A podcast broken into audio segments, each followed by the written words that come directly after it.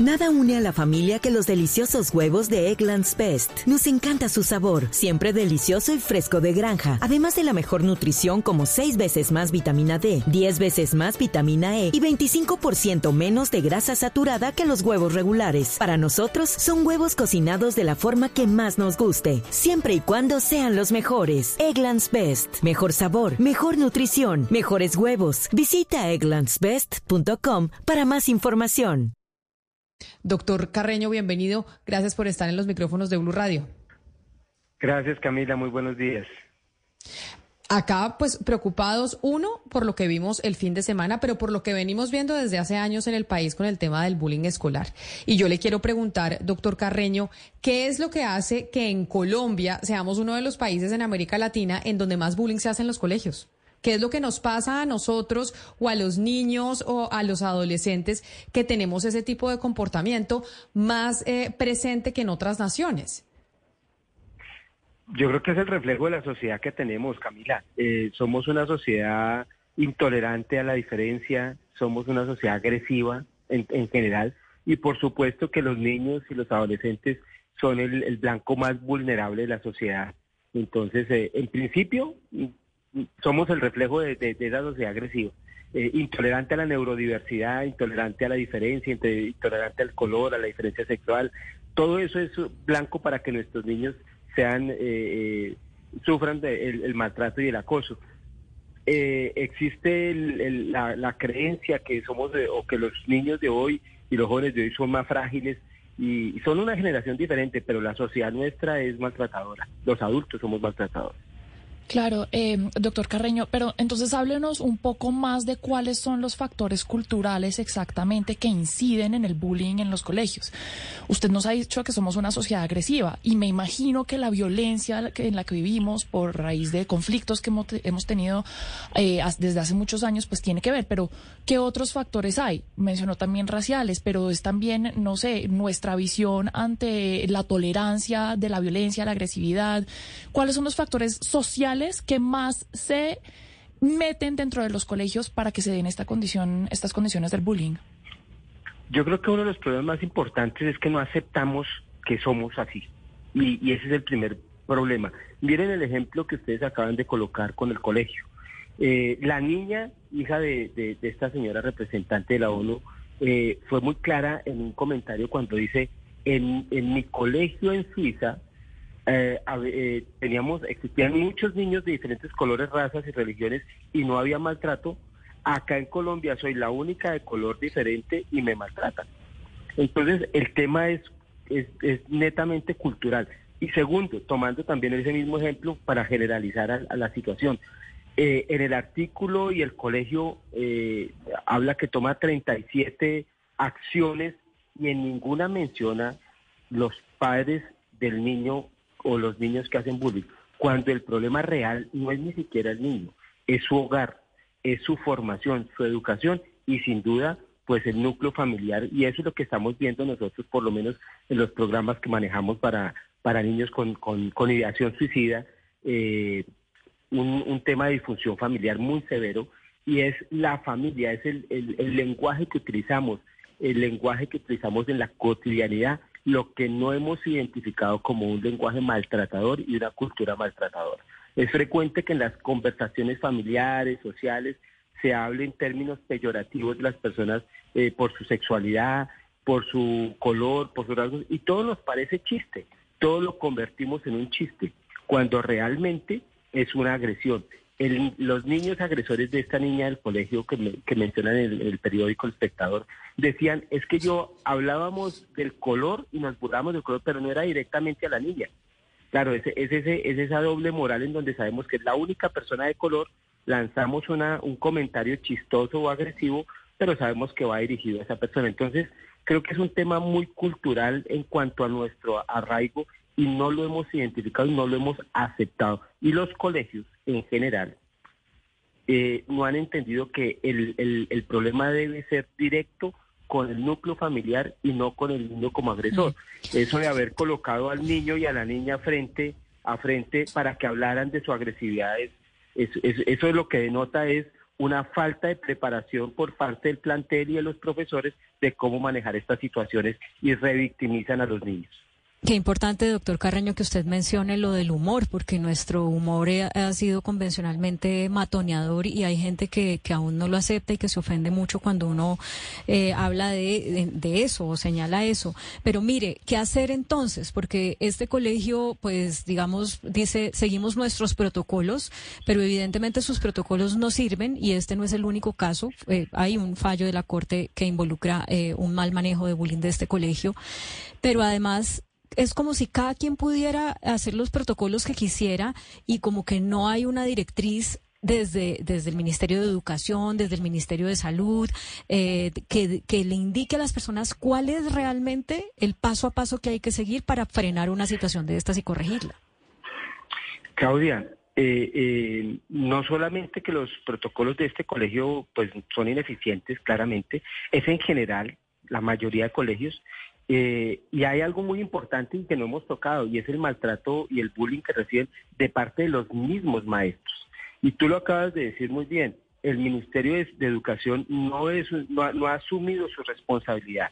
Los entes territoriales, los departamentos no han preparado a los maestros para que cambien esa actitud. Nosotros vemos con mucha frecuencia eh, que los maltratadores empiezan siendo los mismos maestros. ¿Por qué? Porque el niño tiene un fracaso escolar, tiene unas dificultades en su aprendizaje y el maestro delante de todos los niños lo ridiculiza, lo castiga, porque el niño incluso por por el mismo tema racial o sexual eh, el mismo colegio, el mismo maestro, los mismos maestros son los eh, que empiezan el, matoneo. Entonces, pero no son conscientes, eso es lo, increíble.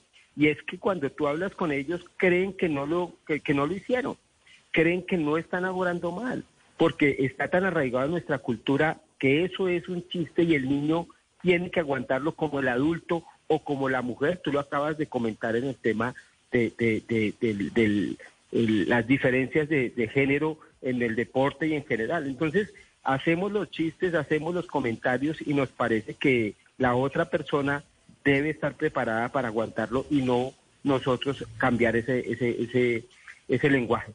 Entonces creo que es un tema bien importante. El Ministerio de Educación no ha asumido su responsabilidad y los entes territoriales tampoco doctor Carreño, ustedes ahora tienen el ciclo de conferencias de eh, Cerebros del Futuro y eh, me parece muy interesante, pues algo que usted nos acaba de comentar y quisiera eh, juntar este caso de bullying con lo que ustedes están haciendo con Cerebros del Futuro. Usted acaba de, mencionar algo que es un error básico y es, pues que ningún colegio y deberían saber que nunca se junta a la víctima con el victimario, es decir, hacer esa conciliación del, victimario con, con, con, la víctima en directo, pues eso es, es completamente y causa un daño muy grande en el niño. ¿De qué maneras afecta el bullying y el mal manejo del bullying la salud mental de los niños y los adolescentes, doctor? Mm, pues Ana, Cristina, gracias. Y aprovecho para, para decir aquí que le estamos echando la culpa al, a la pandemia del aumento, del incremento de la depresión en, en general y en niños entre el año 2019 y 2020 se registraron en el Civigila, que es el registro del, Ministerio de Salud, 17.211 intentos de suicidio en menores de, 18 años. Eh, las estadísticas son absolutamente contundentes.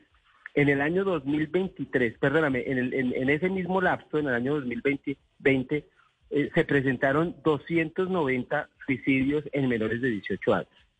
Y en lo que va corrido del año, según Medicina Legal, del, de enero a junio del 2023, vamos en 143 suicidios.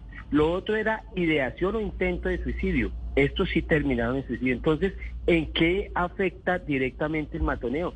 En depresión. En eh, eh, es, es impresionante el grado de depresión, de ansiedad, de tristeza y de abandono que llegan a sufrir estos chicos. Y como no tienen las herramientas para, para, para defenderse y para comunicarse a veces con su familia, porque te doy otro dato estadístico de, los datos nuestros, ¿sí? de, Antioquia, de Medellín solamente. Eh, el 32.5% de los chicos que, que, han tenido intento o ideación suicida en nuestro grupo. El 32.5 es por disfunción familiar. Entonces, si hay una disfunción familiar que me agrede ese niño a quién acude, a su familia, pues no, su, núcleo principal es su, es su agresor, entonces ese niño está absolutamente desvalido. Hello, it is Ryan, and I was on a flight the other day playing one of my favorite social spin slot games on chumbacasino.com. I looked over the person sitting next to me, and you know what they were doing? They were also playing Chumba Casino. Coincidence? I think not. Everybody's loving having fun with it. Chumba Casino is home to hundreds of casino style games that you can play for free anytime, anywhere, even at 30,000 feet. So sign up now at chumbacasino.com to claim your free welcome bonus. That's chumbacasino.com and live the Chumba life. No purchase necessary. BGW. Void were prohibited by law. See terms and conditions. 18 plus.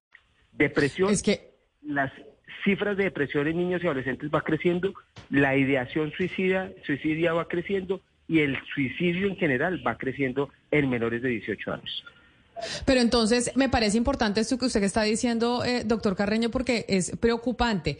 Las razones entonces por las cuales hoy los menores de 18 años tienen más ideas suicidas y están más deprimidos que antes, uno, se deben el 32% a una situación familiar compleja y disfuncional. Y los otros factores son el bullying, por ejemplo, en los colegios, el matoneo en los colegios y qué más. Porque, como usted menciona, todos se le echamos la culpa a la pandemia en su momento, pero hay que despertar y darnos cuenta que no, no es solo la pandemia, que tenemos unos problemas estructurales como sociedad que están haciendo que nuestros jóvenes, que nuestros menores se estén deprimiendo y estén pensando en quitarse la vida.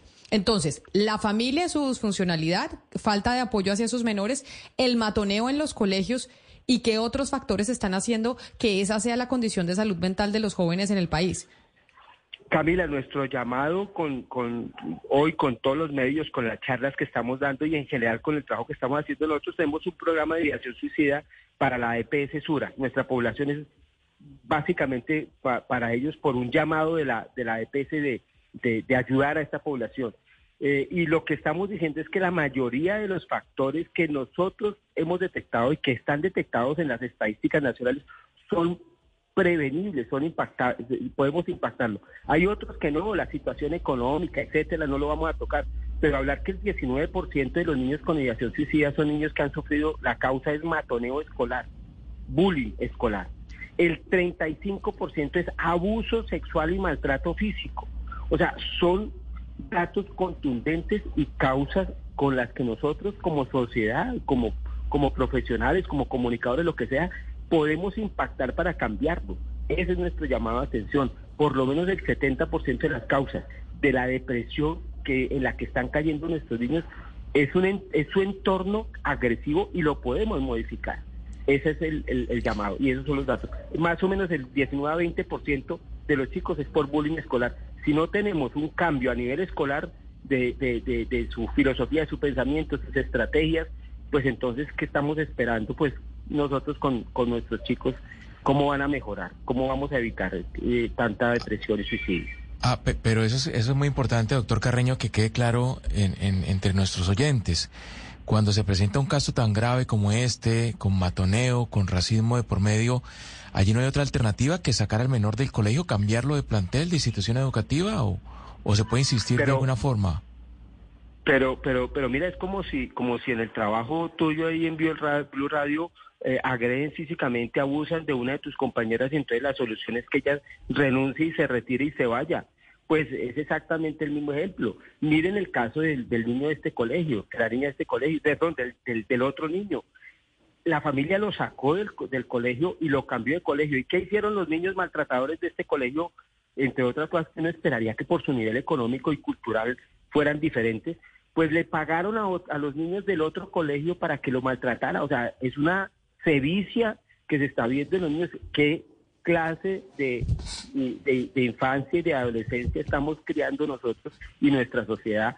Sobre todo, y, y, pues hago la, la, salvedad por este ejemplo, pues en, en, algunos niveles sociales en donde debería ser teóricamente eh, eh, eh, mejor ese, ese manejo. nosotros hemos reportado casos de, de, maltrato a, los, algunos colegios e instituciones educativas y no hay ni siquiera respuesta de la institución educativa y tenemos que reportarlo a bienestar familiar para que ellos actúen. Mm. Entonces, es increíble cómo cierro diciéndoles que el entorno más, más protector de los niños supuestamente es el más agresor. Y eso lo tenemos que cambiar y lo podemos cambiar. Doctor Carreño, ¿qué hacer con los niños maltratadores? O sea, se, se sacan del colegio, se ponen a tomar clases aparte, se les hace un programa especial. Eh, porque es que realmente cuando la, cuando la cosa no pasa a mayores muchas veces es porque el niño o la niña maltratada desarrolla unas habilidades de brusquedad física o verbal que hacen que escale la violencia y que se normalice la violencia, ¿cierto? Entonces, la, la pregunta va encaminada, si no se trata a la, persona maltratada, eh, ¿cómo se trata a los, a los maltratadores? El adulto maltratador, Claudia, generalmente fue un niño maltratado y el, y el, y el matoneador generalmente tiene un entorno familiar cultural matoneador. Entonces, acá el niño, el niño que matonea, hay que entender que tampoco necesariamente la culpa es del niño. Hay que abordar a los padres, indudablemente, hay que abordar al niño y poner en tratamiento a los padres y al niño. No excluir al, al, al, matoneado, no excluir al maltratado, sino a, eh, empezar a intervenir, obviamente, al niño maltratador, porque hay que cortar el ciclo. Tú sacas ese niño mm, del colegio y lo cambias y el maltratador sigue igual. El maltratador, miren, es que este caso de esta niña del colegio es muy claro. El mismo niño que un año antes le pidió excusas y prometió no volverlo a hacer, pues simplemente seguía matoneando. Entonces acá hay que intervenir al niño, el que está realmente necesitando un apoyo urgente, obvio que el maltratado también, es el maltratador y su familia. doctor, doctor Carreño. No, siguiendo esta línea y un poco para, para, ir terminando una última pregunta, ¿usted qué opina de esa idea, de ese relato de la generación de cristal, no? De, por parte casi siempre de los mayores, de que hoy en día los niños son muy frágiles, que se quejan por todo, porque a ellos sí les tocó una adolescencia fuerte, que ellos eran fuertes. ¿Qué, qué opina usted de todo eso? Si tiene algo que ver en alentar estas situaciones. Sebastián, eso va para, para, a mucho, pero yo no estoy de acuerdo, no estoy de acuerdo, no es una, eh, eh, los niños hoy son una generación diferente y eso es lo que tenemos que entender los adultos. La evolución no se, no se, no se frena, vamos evolucionando y vamos cambiando, son generaciones diferentes con cosas buenas, cosas malas, así como las tuvimos nosotros o como las tienen los chicos de tu generación, los, los, los millennials que a veces los hemos tratado como de, de manejar de manera peyorativa. Eh, pero no, no es que sean de cristal, son diferentes. Y, y ese no, no, no podemos manejarlos de esa manera, sino mirar dónde está el problema, cuál es la causa y qué, en qué como sociedad debemos cambiar nosotros. No pretender que las generaciones que vienen eh, eh, sean más fuertes porque es que así éramos nosotros. No, son, son épocas diferentes. Pues doctor eh, Carreño, qué importante escucharlo a usted el día de hoy, sobre todo después de esta discusión eh, del fin de semana y sobre las cifras que además ha entregado la Procuraduría de Intención de Suicidio en el país. Doctor Orlando Carreño, neurólogo pediatra, mil gracias por estar con nosotros hoy aquí en Mañanas Blue. A ustedes muchísimas gracias, muy amable Camila y a todos los del grupo. With Lucky Land slots, you can get lucky just about anywhere. This is your captain speaking. Uh, we've got clear runway and the weather's fine, but we're just going to circle up here a while and uh, get lucky. No, no, nothing like that. It's just these cash prizes add up quick. So I suggest you sit back, keep your tray table upright, and start getting lucky. Play for free at LuckyLandSlots.com. Are you feeling lucky? No purchase necessary. Void where prohibited by law. 18 plus terms and conditions apply. See website for details.